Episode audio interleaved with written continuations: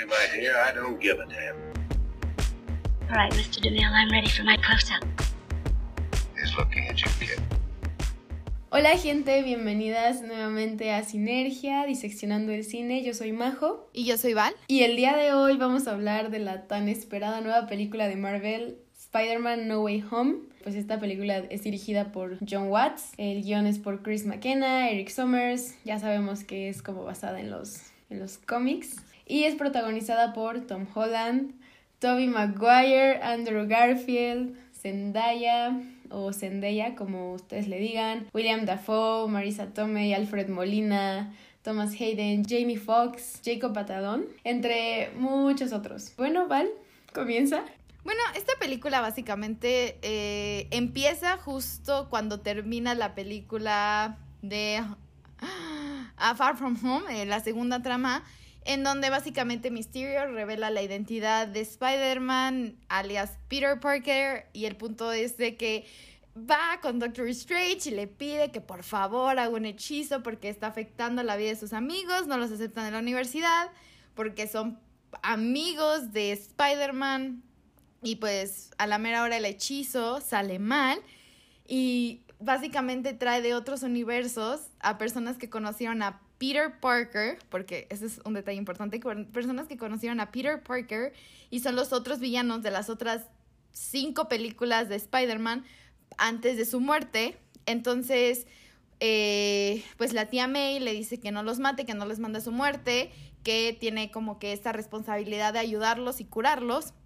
Entonces, básicamente derrota a Doctor Strange para curarlos y en ese proceso de que se están curando y no sé qué, no sé cuánto, al duende verde, pues básicamente se le bota la canica como ya sabíamos y pues empieza como a decir, no, no tienes que curarnos, entonces necesita ayuda.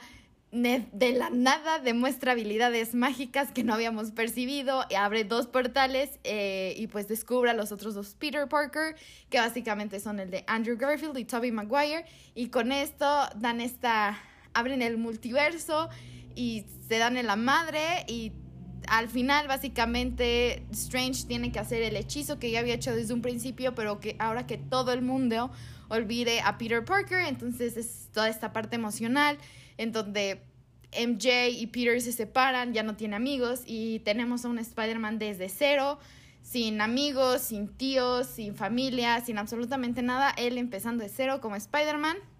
Y básicamente así se puede resumir, yo creo que la película. Entonces, pues pues ese es el resumen de la película. Creo que tengo muchas emociones encontradas con la película porque hace mucho que no disfrutaba como una película de Marvel, pero al mismo tiempo no me sorprendió nada lo que vi, como que ya sabía. Y yo era de esas personas que estaba dudando si los iban a meter o no, por comentarios que habían dado tanto Toby como Andrew, como de decir como de ya como que pasé esa etapa, ya como que estoy en proyectos más serios, como que no, como que no se les veía ganas de regresar al personaje, no porque Marvel no quisiera hacerlo, sino porque como que ellos pensé que no iban a querer. Este, pero en cuanto vi el último trailer en donde el personaje de MJ está cayendo, dije, estoy, ahora sí se los puedo firmar que sí va a salir y va a ser la escena en donde Andrew Garfield la agarra. O sea, yo en cuanto vi esa escena dije, se vienen ellos, es algo súper nostálgico, súper emocional, nos están dando una súper pista y no va a ser nada impactante. Bueno, a mí no, o sea, vi como en, o sea, escuché como en el cine, todos empezaron, ay, no sé qué, no sé cuánto, y fue así de, era obvio que lo iba a salvar él. Le tenían que dar ese momento de justificación a su personaje, ¿no?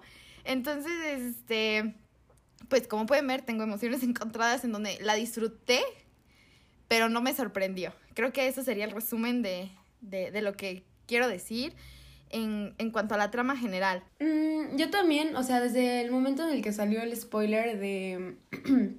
bueno, no, desde el momento en el que dijeron que iban a abrir los portales, o sea, que se sabía más o menos, que salió el trailer, ¿no? Que fue como, no, pues Doctor Strange va a jugar con el tiempo, van a poder entrar este, los villanos de las otras dimensiones, o sea, me parecía bastante lógico que fueran a entrar los Spider-Mans de las otras dimensiones, o sea, yo decía, "Mm, este, ya sabía, como que ya sabía qué iba a pasar, ¿no? Y después salió esa, esta fotografía de donde se veía a Andrew y a Toby en los andamios con la pantalla azul. Y yo decía, ay, bro, sí va a pasar. O sea, neta que, que se hacen tontos los fans de Marvel. Que estaban con sus especulaciones y uniendo hilos y no sé qué tanto. Yo decía, no, sí va a pasar. O sea, yo cuando fuimos al cine yo le decía a Val que estaba 99% segura que iban a salir los tres.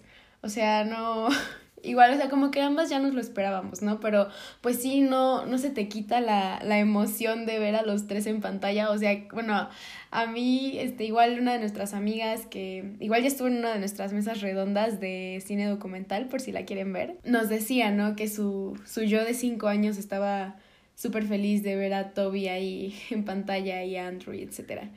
Entonces, creo que sí es como de las películas que, como más complacientes para los fans de Marvel.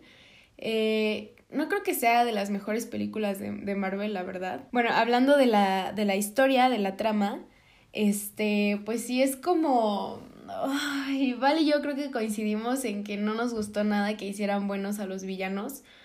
O sea, creo que, que sería... Bueno, quién sabe si está así en los cómics, pero la verdad es que creo que, o sea, sí, Peter, P Peter Parker es un personaje que es inmaduro, que pues es un niño, ¿no? A final de cuentas, eh, que está como jugando con, bueno, no jugando, pero está mm, lidiando con problemas muy grandes, muchos, muchísimo más grandes a los que un niño o un puberto tendría que lidiar. Pero creo que esta película pudo haber sido la oportunidad para que verdaderamente madurara. O sea, a pesar de que su tía, la tía May se muere, todos lo olvidan, que, que si no la han visto y están escuchando esto, pues ya, ya pasaron 10 días, ya deberían este, pues haber, pues haber escuchado algún spoiler, pero bueno, eh, que al final de cuentas se queda solo, ¿no? Y creo que ese es como tocar fondo para él y decir como, ¿saben qué? Voy a empezar de cero y voy a empezarlo bien. Pero creo que eso de hacer a los villanos buenos sí es muy, muy, muy fantasioso. O sea, como decía Val, le quita toda la historia detrás, creo que ya ahorita ella nos dirá más de esto, este, pero creo que sí era una muy, muy buena oportunidad. Eh, hubiera sido muy interesante ver la madurez de, del Peter de Tom Holland al momento de que tenga que aceptar que no fue una decisión como decir, ¿saben qué? Voy a confiar en estas personas que no todos, todo el mundo ya sabía que son personas malas. Y creo que algo, algo de la vida real, por así decirlo, es que la gente no cambia. Entonces, decir que hubiera, creo que hubiera sido una muy buena oportunidad para que Peter, Tom Holland dijera, ok, sí fue mi culpa, la cagué y vamos a ver qué pasa, ¿no? O sea, vamos a ver más desarrollo de ese lado del tema en equipo que, que trabajó con los Avengers, este, que al final del día fue lo que le dejaron y, y también sigue siendo muy interesante saber que Spider-Man no sabe trabajar en equipo, porque, o sea, salvo el de Tom Holland, que ya estuvo con los Avengers, pero como el de Toby y el de Andrew no saben trabajar en equipo, ¿no? sé que siempre han trabajado solos y Tom les enseña eso. Entonces, creo que hubiera sido una muy buena oportunidad. Eh, la forma en la que aparecen no se me hizo la más interesante. O sea, creo que cuando aparece Andrew, pues sí es súper emocionante, ¿no? Porque tú dices, ¡Ah! ¿es? ¿No es? ¿Es? ¿Qué pasa, no? Y al final ves que sí, así es muy emocionante, pero que ambos aparecieran igual así, se me hizo como algo flojo. Le decía también a Val que a mí, para mí hubiera sido súper emocionante ver, no sé, o sea, que Peter está viendo todo su descaque, que los villanos se salieron de control, están desmadrando toda la ciudad y de repente, no sé, pasa el duende verde y pasa el Spider-Man de Toby persiguiéndolo y después pasa Electro y pasa Andrew, Andrew persiguiéndolo o algo así, no sé, o sea, algo como más, más emocionante, más digno de, pues, una película de superhéroes. A mí se me hubiera hecho más interesante, o sea, no me quejo de cómo salieron, pero, pero hubiera estado padre. Bueno, ahí les voy. Es que quería decir, quería que Majo hablara antes porque yo tengo desde hace 10 días muchas cosas como, ah, un poquito más de 10 días, muchas cosas guardadas en este sentido para como guardarlo para esto. Porque, O sea, eh, ok, a mí no me gustaba mucho el, el, el Spider-Man del MCU simplemente porque no se sentía Spider-Man, ¿no? Eh, siempre estaba bajo la sombra de lo que era Iron Man y Iron Man y Iron Man y Iron Man y Iron Man y Iron Man y todo era Iron Man. Y tú decías, y, o sea, y él como que dónde está, ¿no? Entonces, creo que algo que sí le puedo rescatar a esta película es que por fin vimos a Spider-Man siendo el protagonista de Spider-Man. Que le haya cagado tomando sus decisiones está como que bien y todo eso, pero ya no involucraron como que a a Iron Man en este sentido. Eso fue un punto yo creo que muy a su favor, que fuera de Strange lo intentaron mantener muy alejado de todo lo que fue como... O sea, como que los Vengadores y todo eso, ¿no? Entonces creo que eso es una es un acierto. Eh, que necesitaban Strange para abrir como que los portales y todo eso, está, eh, o sea, entiendo toda esa parte. Eh, pero hablando de Strange, a mí se me hizo curiosas varias, o sea, varias cosas. Una, Strange controla este, esta dimensión espejo, ¿no? Y como Peter dijo, con matemáticas y lo derrotó. Entonces es como de, ¿qué? O sea, en la de Doctor Strange vimos esa misma, o sea, vimos la dimensión espejo y cómo se estaban dando madrazos entre todos y personas que controlaban o entendían ese mundo. O sea, me estás diciendo que con matemáticas lo vas. O sea, esto se me hizo muy ilógico, pero era una manera de detener a Strange. Pero se me hizo una manera muy floja de decir, vamos a detenerlo, no sé qué, no sé cuánto, ¿no? Entonces, para mí. Aparte porque Strange si es algo que controla, no lo puedo controlar, ¿saben? Entonces es algo como muy raro. ¿Por qué no se salió inmediatamente después de lo que pasó con Peter? O sea, son como pequeños como huecos que como que de alguna u otra manera The Marvel dijo como que ahí está y ya, ¿no? O sea, como que no importa. O sea, me serviste para lo que estabas, pero ya no te necesito con la historia. Entonces voy a dejar que algo que ya había establecido en otra película previa se pierda totalmente. Este, dos, Ned cuando dice, es que mis, mis dedos me cosquillan y ya puedo hacer magia, no estábamos diciendo, o sea, como que se burlaron del personaje de Doctor Strange y yo creo que ha sido de los pocos personajes que tiene una historia muy personal de cómo se convierte en un superhéroe y aquí como que le hicieron así como, jaja, este, vamos a olvidar todo lo que hiciste en tus en, en tu película y, y, y casi casi nos, literalmente nos vamos a reír de ti en tu cara, ¿no? Entonces, este, creo que fue, o sea, fue algo que me molestó. No es como mi película favorita ni mi personaje favorito, pero puedo aceptar que es una historia muy bien contada. O sea, entiendes sus motivaciones, entiendes lo que está pasando, todo. O sea, creo que el personaje de Strange es uno de los pocos que han armado bien. Entonces, el hecho de que se burlaran en su cara, falta de respeto. Ese es otro punto. El de Ned, que de la nada es como de, ay, este, tingling, y ya abre portales de la nada, ¿no? Es como de no, no sé, no sé. Eso también fue así como súper raro, así como de. Y luego va a ser nuevo místico, tiene. O sea. Ay, no, aparte personas que tienen que estar conectadas con. O sea, que tienen que hacer una conexión muy cabrona con su interior, ¿no? Sí, ajá, por eso, o sea, porque es lo que, o sea, es lo que te estaban diciendo en el entrenamiento y por, o sea, por eso digo que le escupieron a la cara a Doctor Strange como cualquiera lo podría hacer diciendo, ay, me tiemblan los deditos y ya, ¿no? O sea, no. Entonces, por eso yo sentí que como que le escupieron en, en la cara, ¿no? Este, al, personaje, porque de verdad yo siento que es un personaje muy, muy, muy complejo. Les digo, no es de mis favoritos ni nada de esto, pero puedo hacer, o sea, puedo, o sea, puedo decir con certeza que es de los mejores que han armado. Si no es que el mejor hasta cierto punto. Sí, sí, sí. Pero bueno, este es moviendo de uno de los miles de puntos. Este, pero una cosa que sí me molestó muchísimo, muchísimo, que no me quiero desviar tanto ya, es la de los villanos. La de los villanos este, creo que he dicho en, en mesas redondas, este, en programas pasados, que algo que a mí me interesa mucho es tus villanos. Yo siento que en cuanto, o sea, si tú tienes un superhéroe perfecto o un superhéroe como, o sea, aquí estoy mezclando un poquito peras con manzanas. Ese problema que ha tenido Superman es tan perfecto, es tan bueno porque no han sabido manejar a su villano. O sea, yo creo que tu villano tiene que ser igual de interesante que tu protagonista o tú en este caso.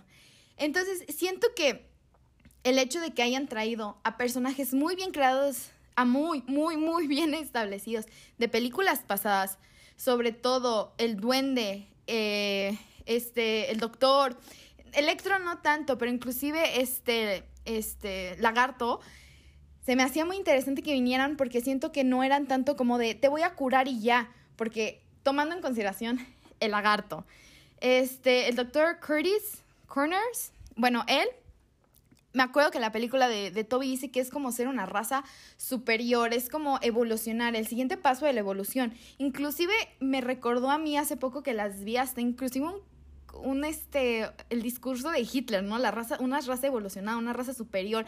Y era, o sea, el hecho de evolucionarte como un lagarto era como que el plan para esa evolución. Pero yo creo que no, curarlo de lagarto no significa que mate su ideología. No significa que él no crea que el siguiente paso de la evolución es el siguiente, porque al final del día él encontró esta idea a partir de que perdió su brazo. Entonces, ese tipo de cosas dices, ajá, lo puedes destransformar o lo puedes transformar a una persona, pero su idea sigue. Entonces es como de... No, o sea, yo siento que no es eso. Ejemplo, muchos dicen del, del, este, lo de Otto, ¿no? De que se le insertó aquí y, y la, las voces que escuchaba y todo esto era lo que lo hizo ser malo. Y es como de sí motivó a ser malo, pero de alguna u otra manera ustedes me dicen que la pérdida de su esposa a su mano, a su ego, no influyó en nada en sus acciones. Entonces es un montón de cosas así, este Norman, este Norman también, o sea, muchísimas cosas que creo que yo que lo dejaron como de, eres malo porque tienes este aparato y te podemos curar. El personaje de Electro que tampoco era uno tan bien establecido o no tan, fue como de que, ay, te admiro Spider-Man, no me haces caso Spider-Man, voy a ser, caí en las anguilas, voy a ser malo. Y ya, o sea, no estaba tan bien desarrollado como otros personajes, siento, pero al final del día este, igual fue como malo por ser malo, ¿no? Entonces creo que el hecho de decir, el hecho de, el hecho de que él se sintiera no visto y al momento de ser Electro fuera visto, también se va muy poco con que, ah, sí, voy a dejar de ser malo. No, entonces creo que en vez de plantear nuevos villanos o plantear esta idea de que pues muchas veces no eres bueno o malo, es eres esta parte gris por tus acciones, se va, o sea, todo lo que habían construido durante esas cinco películas se termina yendo así, lo pusieron en el toilet y le jalaron, o sea, se fue todo ese encanto que yo creo que hacía tan popular estas películas. O sea, no son tan queridos por, por estupideces, ¿no? Y, y retomo este ejemplo, uno de los villanos más queridos en el mundo de los, o sea, o más característicos es el guasón, tomando en cuenta el mundo de superhéroes. ¿Por qué? Porque tiene un motivo, no sé qué, o sea, es igual de poderoso que no sé qué, tiene motivos, o sea, lo han sabido desarrollar y es algo que Marvel ha tomado y ha deshecho, o sea, son malos porque quieren ser. Hay muy pocos villanos que tenían como una intención o algo muchísimo más allá de nada más ser malos porque sí, para para el MCU. Y yo creo que traían tan buena propuesta y la terminaron tirando. O sea, terminaron diciendo, existe el bien, existe el mal y todos, o eres bueno o eres malo y te puedo curar. O sea, yo no creo que para una persona que tiene una, ya una ideología tan marcada como lo puede ser este lagarto para esta parte evolutiva, lo vaya a tirar. O sea, no, no hay manera, ¿no? O sea, eso es una ideología, no es como que nada más porque te hayas convertido en un pinche lagarto. Entonces, eso me enojó muchísimo. Porque les digo, yo siento que un, super, o un superhéroe o un villano es. tiene que ser igual o un poquito mejor que tu héroe. Porque si no, como tú, como. o sea, como. Como espectador, se me fue la palabra, iba a ser visor. Tú, como espectador, ¿cómo puedes querer o cómo puedes. ¿Cómo puedes querer que tu personaje gane? O sea, no estás como en conflicto porque sabes que va a ganar. Entonces eso es lo que me interesaba de esta película, decir, ¿cómo le va a ganar a personajes ya complejos que no conoce, pero de alguna u otra manera tiene que conocer su historia para entenderlos? Y los mandaron a la basura, ¿no? Entonces, pues ya, eso me enojó muchísimo. O sea, de verdad, muchísimo cómo trataron a los villanos, porque tenían una perfecta oportunidad para hacerlo bien. Y lo desperdiciaron. O sea, de verdad lo desperdiciaron de una manera eh, fenomenal. Lo único que tengo que aceptar que sí, como que me gustó, es al final que tienes a un Peter, un Spider-Man, sin ataduras. Ya no es parte de los Vengadores en sí, porque todo el mundo lo olvidó. Ya no es parte de nada. Entonces ya lo vas a hacer viendo su Spider-Man, sin Doctor Strange, sin nada. Este, y ya, creo que ese es un buen, un buen inicio dentro de su primera, final de esta trilogía. Un buen inicio. El hecho de que ya por fin haga su, o sea, un un este un uniforme ya a su gusto, ya no tiene, ya no está patrocinado por Stark, este, y todo esto, ¿no? Entonces creo que, que ya, creo que era muy obvio que la importancia, de la nada la tía May le dio importancia a la responsabilidad, que nunca le había dado durante las tres películas, entonces era obvio que iba, le iba a pasar algo para decirle la gran frase a Peter. Y no estoy diciendo que esté mal que sea ella, creo que el hecho que sea una imagen materna es muy bueno, este, porque es ya ha perdido tantas figuras paternas, da igual. Creo que el hecho de que May lo haya dicho es un cambio, es algo innovador dentro de algo que ya conocíamos. O sea, la frase ya sabemos que la decía el tío Ben, pero el hecho que te lo diga la tía May mientras fallecía, lo hace como algo que ya sabíamos, pero le da como este cambio. Pero al no tener una relación como, o sea, hubiéramos pensado que si el Duende Verde hubiera tenido una relación como la tuvo dentro de la primera película, de la primera saga de Tobey Maguire, y la viéramos matando a la tía May, que, y que en realidad tú veías que, ah, bueno, tomando en consideración los otros dos Peter, los otros dos Peter se mostraban interés por su tía. Aquí no, aquí el güey siempre estaba en Iron Man, siempre estaba en esto, entonces siento que no me llegó ese momento como como tuvo que haber llegado porque nunca lo viste en realidad como bien, bien interactuar con él. Mientras que en las otras películas era algo fundamental y pilar para su vida, o sea, pero para todo.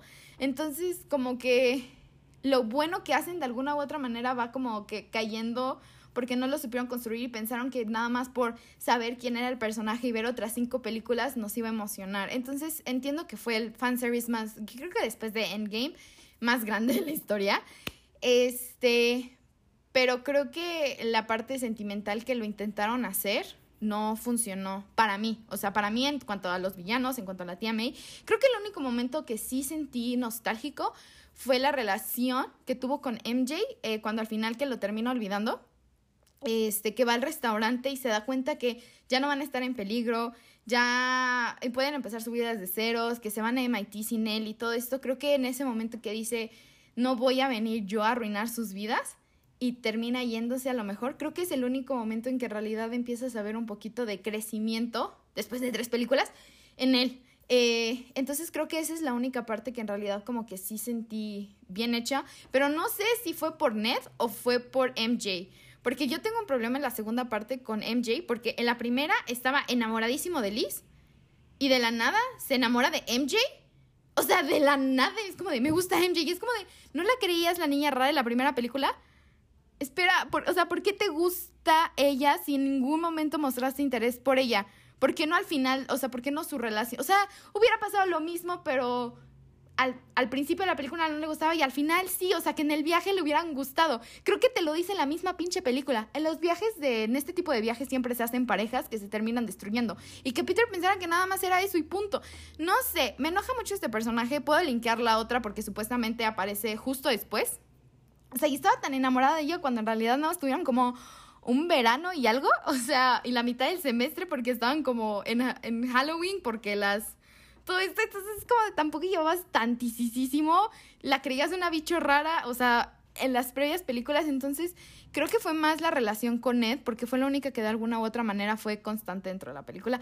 Ahora sí, Majo, perdón, te dije que tenía muchas cosas que decir porque es como, ay, me frustra. O sea, sí me gustó, pero hay momentos que si te lo pones a pensar y a reflexionar, tú dices, ah, odié. O no sé sentido. Yo también tengo muchísimo tema con esto de MJ y Liz, porque yo también dije, o sea, ¿por qué hacen eso? Porque aparte en la segunda se va de la nada, o sea, fue como, ah, sí, mi papá, este, nos tenemos que mudar, bye. Y es como, ¿por? Pero bueno, este, creo que es como dices, o sea, en esta película hay como muchísimas cosas súper gratuitas. Sí es un súper fan service, pero no solamente porque sea eso, significa que tengan que descuidar la historia. Creo que ahorita con todo este tema que hay de la pelea entre Scorsese y Tom Holland, y Tom Holland diciendo que las películas de Marvel, de Marvel son dignas de, de ser nominadas al Oscar, y etcétera, etcétera. O sea, la verdad es que yo no menosprecio eh, ningún tipo de pues de cine, porque al final del día creo que algo que me han enseñado en la carrera es que cualquier cosa puede ser cine. Por ejemplo, hay una película que se llama La Yeté, donde son puras fotos, puras fotos, fotos, fotos y una voz en off, y solamente hay un momento, como cinco segundos, donde una de esas fotos se convierte en video y después siguen siendo fotos. Entonces, solamente por ese mini video de cinco segundos ya es cine.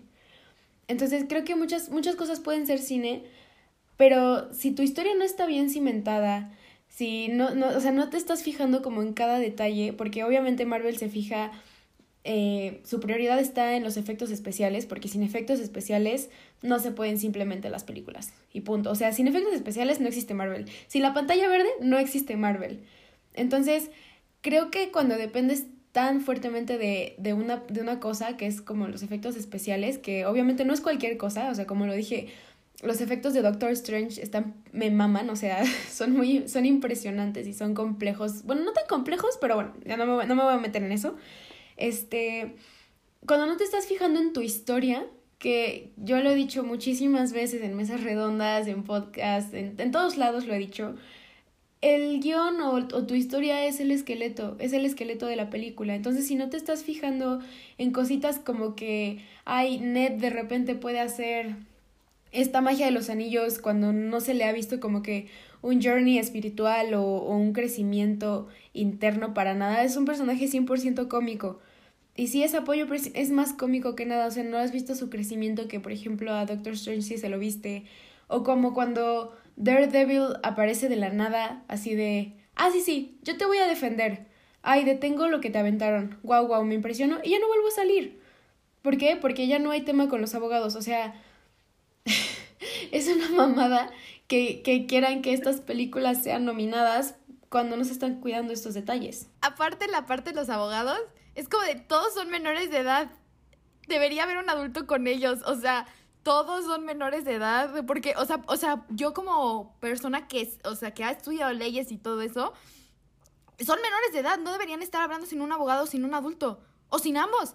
O sea, y eso es por ley, no los tienen por qué estar interrogando. Y no sé por qué ninguno de estos eruditos y que están en decatlones académicos, nada pudo decir, no voy a hablar, no tengo más de 18 y no tengo a mi abogado aquí presente. Punto. O sea, ni siquiera, o sea, ni siquiera te servías esas escenas porque en realidad no, o sea, a mí esa escena me frustró muchísimo porque yo en el momento que vi a MJ dije, esta cabrona lo va a decir y va a ver cómo es una tontería todo lo que está atrás. Y no lo dijo, salió con otra tontería. Y eso creo que también, lo que dices de los esqueletos, perdón por interrumpirte, Majo, pero quiero saber tu opinión en esto. Los malditos diálogos. Salieron como de, de, de, de un niño de cinco años. O sea, había diálogos que de repente que yo decía, esto, o sea, esto están escribiendo para este tipo de películas, o sea, parecían memes, literalmente. O sea, yo sé que parte de la película la basaban en memes, pero me sorprendió que la basaran tan, a, o sea, pareciera que la basaron en memes tan así. O sea, como de, tú eres Spider-Man no, tú eres, no, o sea, como, no, o sea, no, no sé, como que de repente sí, sí, ¿qué es esta? O sea, ¿qué hicieron? Pero ya, quería saber, como dijiste el esqueleto, yo creo que los diálogos importan, así que continúa. Una disculpa por esta interrupción, pero... No, no, no, es que es justo eso, o sea, creo que las películas de Marvel son tan... tanta burla, por ejemplo, de gente como... Por ejemplo, en, en mi escuela, mi, mi director de carrera le hace muchísima burla a Marvel y dice, ay, ¿por qué les gusta esas cosas? ¿Por qué? Porque sabemos que no es tan complejo su proceso de guion, por ejemplo, ¿no? O sea, no sabemos que tienen ciertos procesos que normalmente se nos pide que les pongamos atención, como, no sé, como la grabación del sonido, como el guion, la historia, este, el pues la psicología de nuestros personajes, ¿no? Cosas de ese estilo que la gente lo ve para pasarse bien un rato. O sea, que bueno, un rato no es cualquiera, son dos, tres horas de películas, pero la gente lo ve para pasarla bien. Entonces ya sabemos que los fans de Marvel no le van a exigir nada más. Pero mi problema viene cuando estás diciendo, no, no, es que esta película tiene que ser este nominada al Oscar y no sé qué tanto. Y es como, a ver, yo sé que a lo mejor los premios de la academia, también lo he dicho, a lo mejor no son tan transparentes, tienen muchos intereses atrás, pero tampoco van a ponerse a nominar así películas de la nada, ¿no? O sea, las películas que están deben estar ahí por algo. Este, yo cuando salí la Daredevil, eh, la verdad sí me emocioné porque amo a Charlie Cox, pero sí dije, pues este cabrón que es aquí, o sea, no tiene, no tiene chiste de estar aquí y, y desaparece, o sea, neta aparece Creo que hasta parece más tiempo que Zendaya en Dune. Entonces, no sé, pero este hay, hay un vato en TikTok que estaba hablando, vale, el otro día me mandó un TikTok y estaba diciendo de Tom Holland y esta película de Spider-Man y estaba diciendo que la música pésima, que no generaba como esa tensión y bla, bla, bla, o ese drama y yo le decía, Val, es que, a ver, güey, o sea, no puedes pedirle algún recurso de la película que te dé, por ejemplo, como él decía, drama, cuando la película, su historia no da para ese drama. O sea, por ejemplo, es la caída de MJ, cuando Andrew la, la salva, eh, puede ser como que un momento de tensión, pero que dura tres segundos. O sea, es como... Y eso justo también nos dicen de las pelis de superhéroes, ¿no? Bueno, de DC casi no he visto, la verdad, pero de Marvel puedo afirmar que es mucho como de pasa, pasa, pasa, corte, corte, corte, corte, corte, o sea, mucho corte, corte, corte, corte, y en cada corte hay una emoción diferente, o sea, no termina de, de cuajar esa emoción. Y esto le pasa a esta película. Creo que Marvel sí sabe hacerlo, o supo hacerlo y no encontró otra vez cómo hacerlo. Pero la película del Soldado del Invierno parecía una película que si es un agente y no es Capitán América, funciona de todas maneras. Y creo que algo importante en las películas de superhéroes, o me he dado cuenta últimamente, o ejemplo, bueno, no como que últimamente, no, es que funcionan fuera de ser una película de superhéroe. Y es algo que pasa un poquito, o sea, no sé, creo que El Caballero de la Noche es algo como que extremo, este, porque hay momentos de tensión, o sea, hay momentos de tensión que, que son ganados. O sea, que, que, en realidad son ganados porque en muchas de las ocasiones, o sea, yo sé que, eh, o sea, es mi película favorita, yo lo sé, y en muchas mesas redondas lo traigo, pero al menos para este tipo de películas yo puedo decir, sí existen, y siento que, que son, eh, o sea, que al menos la del Soldado del Invierno es la par de la del Caballero de la Noche, porque te va ganando tensión en cada momento. Y cada vez, y, y, y en todos los momentos siento que Capitán América va abajo porque no sabe a lo que se está enfrentando. Entonces, eso hace que tengas tensión y que por cada paso que avance veas que retrocede dos. Entonces, nunca lo ves como que en realidad avanzar y avanzar y avanzar y avanzar y avanzar. O sea, en realidad lo ves llegando, un, o, sea, lo ves llegando a un punto de quiebre y sí gana, pero en realidad tendría que haber fallecido si no hubiera sido por Bucky que lo saca del río. Entonces creo que eso te va ganando tensión y eso es a lo que voy contra un buen villano, porque aquí en ningún momento Capitán o sea, Capitán América sabe con la que está lidiando. Y algo que es interesante este personaje es que no es el más listo. O sea, sabemos que Capitán América es más como corazón y fuerza que en realidad inteligencia y otra cosa, ¿no? Entonces el hecho de que, que puedas ver a un villano que esté jugando como que con su parte física, porque cómo te enfrentas a algo que no sabes qué es. O sea, juega con esa parte de que lo está destabilizando. Y estoy hablando, de, y es película de Marvel. O sea, y es muy, muy, muy buena. Y el villano cuando ya llega y empieza a entender que es Hydra dentro de Shield y todo eso, y como que empiezas a ver que va avanzando, te encuentras con este mítico del soldado del invierno, en donde a final del día tienes ya la parte física que lo está deteniendo a llegar. Y eso igual, si no es que hasta más, o ese poquito más, porque él no tiene el código moral que tiene Capitán América, aparte de que sabe que es su mejor amigo de la infancia y él no se acuerda. Entonces, ¿cómo le haces tú daño a tu mejor amigo de la infancia que crees que está muerto, pero él sí te está atacando con todo? Entonces creo que esa es la parte también emocional, cuando tú ya sabes que es el soldado del invierno, sabes que es Bucky, ¿no? Pero no te quita ese momento, o sea, no te quita ese momento que cuando se le cae la máscara y le dice Bucky y se queda pasmado y no sabe qué está haciendo y nada más está como que reaccionando no te quita la atención de decir, o sea, entonces yo creo que Marvel sí lo sabe hacer, pero le ha dado flojera hacerlo. Eso es otra cosa. Ha querido sacar tantos proyectos tan rápido, o sea, construir este universo tan, tan, tan, tan, tan, tan, tan, tan rápido con tantas películas, que a final del día está jugando al villano bueno y al villano malo. O no, al villano, al, al, al, al héroe bueno y al villano malo. Y si ha tenido muy buenas películas, yo les digo, la verdad, Capitán América, el Soldado del Invierno puede ser un thriller político, este, como de espías, literalmente, y seguiría sirviendo si le quitas la figura de Capitán América. O sea, sí, cuando sostiene el avión y todo eso, obviamente ya no serviría, o sea, ya no funcionaría. Entonces, creo que te pueden dar acción y algo muy bueno mientras sepan qué, o sea, qué tensión quieres dar, o sea, mientras sepan qué te va a dar. Entonces yo creo que ese ha sido el problema. Y ahorita que hice Majo de la música, yo la verdad es que, o sea, no pueden, exacto, o sea, no pueden pedir que una o dos o tres canciones en realidad, este, ganen toda la atención que como que no lo fue armando la película. Y estaba viendo de que decían de que, ay, no me gustó este o sea, no me gusta el compositor. También tomen en consideración que tuvieron que usar varios temas de las otras películas y adaptarlas a esta película. Y como fueron varios temas, pues en realidad no, ¿no? O sea, si querías algo nuevo y todo esto, o sea, si querías algo nuevo a su totalidad y algo súper renovador, no hubieras pedido que usaran los otros dos Peter Parkers con los otros dos. A ver, es como de, ¿quieres algo nuevo o quieres nostalgia? o sea, también creo que es eso de que en, cuanto a música dijeron, es que usaron los temas de que no sé qué, y usaron esto, y usaron esto, y no fue tan innovador en esa parte de la crítica de la música, y es como de, a ver, ¿querías nostalgia o querías algo nuevo? O sea, porque como que la parte, o sea, como, o sea, chocan, literalmente nuevo contra viejo chocan. O sea, son antónimos personas. Este, y la verdad, a mí sí me gustó la música. La música en realidad de, de los otros dos, las otras dos películas de Spider-Man se me hacen así como, ah, ok, pero al menos aquí, la de Forget Me Nots y Peter Parker Pickett a Curiously Precarious Profession, esas dos canciones están de verdad de que, o sea, si, o sea, sin ver la película sabes que algo malo y muy sentimental pasó. O sea, tienen algo esas dos canciones, que son las últimas dos canciones cuando se está despidiendo de MJ y cuando entra a verlo, que son las partes emocionales, que en realidad esta canción lo acompaña muy bien.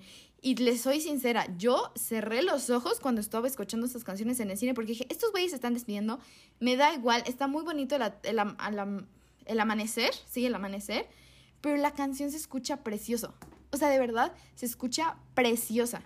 Entonces, este, pues no, o sea, si es algo original, creo que eso es lo más original dentro de la película, que todo el mundo se olvide de Spider-Man y empiece desde cero. Entonces creo que Michael Giacchino en realidad es, una, es un muy buen compositor este, que supo adaptar los temas originales para adentrarlos a esta película con sus temas de las películas pasadas, teniendo este parte sentimental. O sea, creo que ah, en, la, en la mesa redonda de música lo habíamos hablado. Este una, un soundtrack, o sea, lo que habían dicho es que un soundtrack bueno pasaba desapercibido. No, espera, ¿cómo lo habíamos dicho? Porque yo lo había dicho. o sea, que un soundtrack bueno puede pasar desapercibido porque es tan, o sea, es tan, es tan, tan parte de la película que, que lo sientes. pero un soundtrack bueno con una película mala, el soundtrack no lo puede salvar. Entonces no le pidas tantísimo a esta a, o esta parte sentimental a las canciones y en realidad el corazón de tu película no está ahí. Y es tan sentimental este compositor que fue el que hizo las canciones de Coco, Ratatouille, Up. O sea, gente, la canción de Up es la, de eh, la primera, o todos conocen la, la canción de Up y es de las canciones más sentimentales por conocidas. Entonces, sí, ahí sí un gran error pensar que la película tuvo, o sea, que la música tiene que darle más sentimiento a una película que en realidad como que no tiene sentimiento o el corazón ahí. Justo esto que dices, o sea, que Marvel sí sabe construir esos momentos, pero simplemente no lo hace porque creo que tiene sus prioridades claras, que es que los superhéroes se vean bien y que la gente esté como wow, wow, wow, wow, emoción tras emoción, tras emoción, tras emoción, y no trabaja como con pocas emociones, pero bien trabajadas a lo largo de esas dos, casi tres horas que tiene de, tiempo en pantalla. Por ejemplo, esta escena, como decía Val, ¿no? Del amanecer, creo que es algo que trabajan durante toda la película porque empiezan con dándole prioridad a la relación de MJ con Peter y se la dan a lo largo de toda la película. O sea, sí pasan cosas, pero priorizan esa relación como no lo habrían priorizado en la película anterior, que es cuando ya se les ve como pareja y al final te duele, o sea, sí es como, ay, este, se van a separar. Bueno, a mí me dolió, a mí, a mí sí me dolió, fue como, ay, se van a separar, se van a olvidar y es como, te amo, eh, no, mm, este, no me digas te amo, no, dímelo cuando, cuando me vuelvas a buscar. Y ya cuando la va a buscar es como, dile te amo. Pero ahí se trabaja muy bien esa emoción y ahí es donde la música entra muy bien y te atrapa. O sea, creo que ese es esa es una muy buena respuesta a todas las personas que, que dicen que por qué no, por qué no está nominada a los Oscars o por qué no tiene aparentemente eh, un buen soundtrack. Bueno, no es soundtrack, pero banda sonora. Este, porque soundtrack está bueno, pues es Marvel, o sea, son canciones populachonas que, que pegan, o sea, que, que gustan, pues. Como la, la canción de, del final, ¿no? Que ahorita está muy de moda en TikTok, la de no sé cómo se llama, pero estaba de moda en TikTok. Yo, o sea, la, la, de los créditos, creo que la van a, van a saber cuál, de cuál hablo. Yo no sé de cuál hablas porque tú sabes que yo no uso mucho TikTok, pero, o sea, nada más completando un poquito de lo que dices de los Óscares, yo creo que en algo sí concuerdo con este Martin y no con Tom, porque aparte dijo algo muy estúpido que fue, este, yo he trabajado en películas indie y en películas de Marvel, ¿no?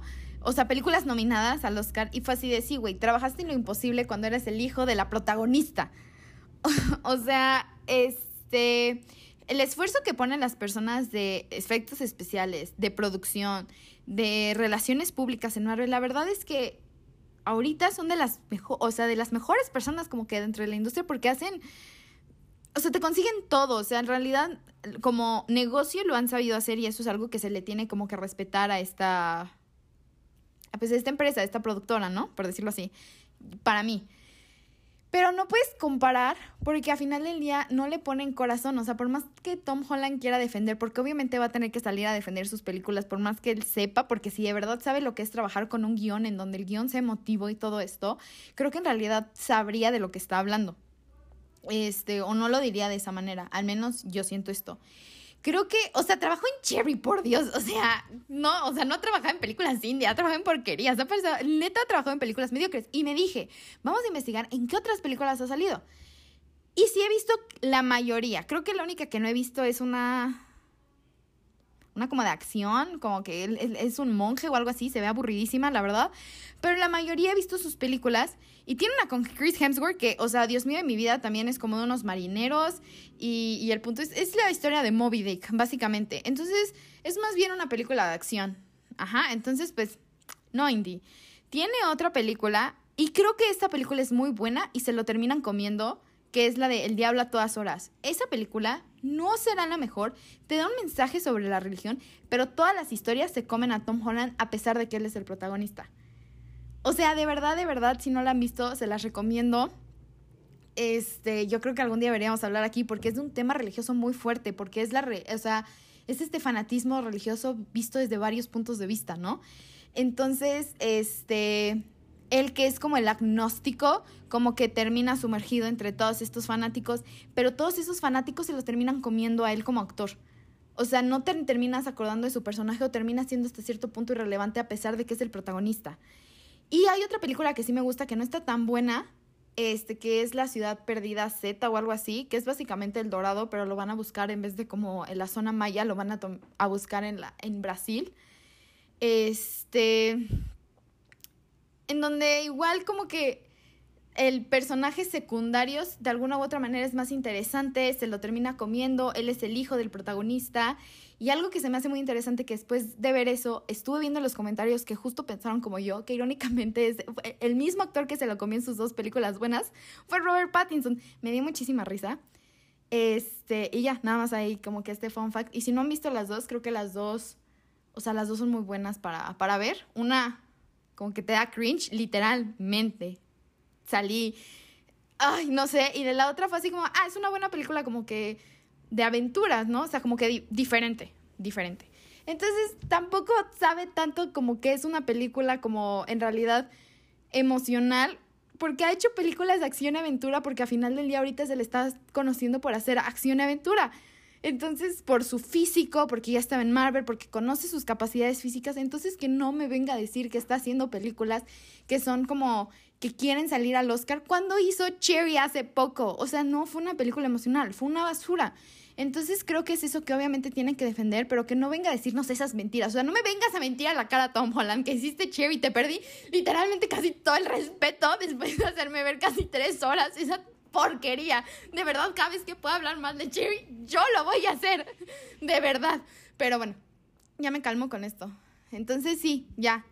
Son parques temáticos porque al final del día es fanservice y como dice Majo, como que no te dan las emociones, solo subes, bajas, subes, bajas, subes y bajas y acabas como de, wow. Y ya acabaste, pero o sea, no, en realidad no te dejó nada la película más que la emoción. Pero cuando la, ves, cuando la piensas o la ves una segunda vez, ya encuentras pues muchísimos errores como lo habíamos dicho en los Eternals, por ejemplo, que, lo, que fue exactamente lo mismo, fue lo mismo que hicieron. Intentaron hacer una película sentimental y la cagaron. Pero bueno, esto fue lo último que quiero decir, de que intentaron hacer algo emocional, no lo salió, lograron hacer algo entretenido, sí, pero nada sorprendente. A mí sí me gustó la peli, la verdad, o sea, la disfruté mucho, me emocioné, este, me enojé al final, ya, ya después, este ¿Qué te digo? Es un fanservice muy bueno. Este. Pero no es una película buena. O sea, ya sí tengo como que criticarla y así. No es una película buena. La disfruté, sí. Pero no es una película buena. Sí, me gusta ese resumen. Y pues, eh, si no la han visto, pues ya se spoilearon todos. Eh, no, a, a quien haya llegado hasta acá. Eh, muchísimas gracias por escucharnos. Espero que hayan disfrutado este inicio de nuestra nueva temporada de Diseccionando el Cine. Y pues nada, hasta la próxima. Bye.